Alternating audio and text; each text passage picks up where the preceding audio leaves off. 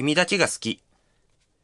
アメリカから帰国した私の友達である彼は、以前と全く変わらない精悍な顔立ちで待ち合わせ場所に立っていた。突き刺さるような眼力や背の高いスタイルの良さも全く変わっていなかった。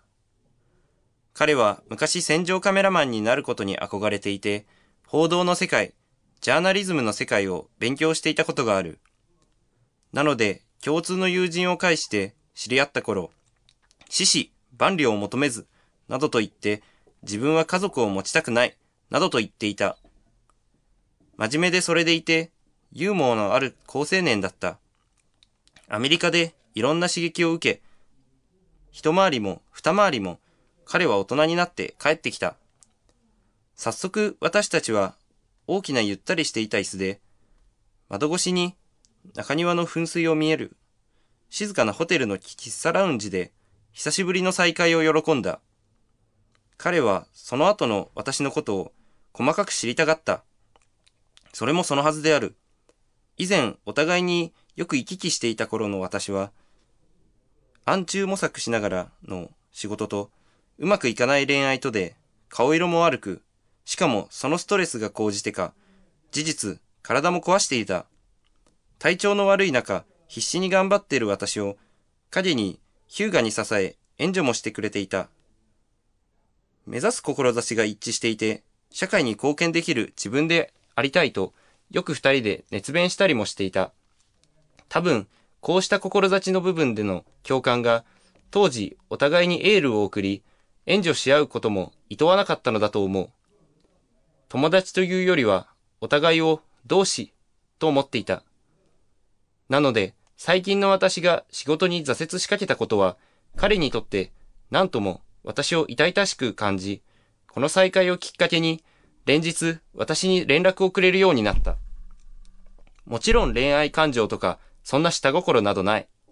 本当に駆け出しだった頃の自分を知る。貴重な存在であったからこそ、気になるといったところだ。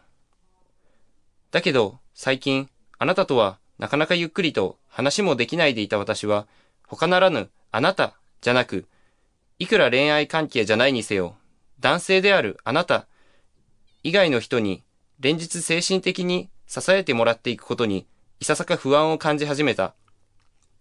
毎日、あなたと交わす、たった唯一の手段のメールでも、最近では、疲れた、眠い、とだけ伝えてくる。あのね、私はね、と切り出しにくくなっていた。そこへもって帰国した彼は連日のように、今日はどうしてましたか？これはできましたか？眠れてますか？と声をかけてくれる。居心地の良さが彼のかける言葉の中にはある。でもね、でも、私はやっぱりあなたが好きなのよ。優しくされてなくても。ううん、別の人が優しくしてくれたって私はあなたが好き。あのね、もっと言うと、本当は、あなたに優しくされたいの。影の存在は、私に再び、あなたが恋しい、と感じさせ始めた。せっかく、おまじないの言葉で保ってたのに、もう大丈夫って思っててたのに、あなたには私を気にかける余裕がない。一方影で、私を心から心配してくれてる人がいる。ねえ、私、今度いつあなたに会える？ねえ。次に会うときは、私、あなたに優しくしてもらえる？ねえ、私、あなたに会いたいの？あなたの愛を感じていたいの？あなたには申し訳ないんだけど、私の中で再び不安とわがままが誕生してしまった。私、あなたに何も話せてない。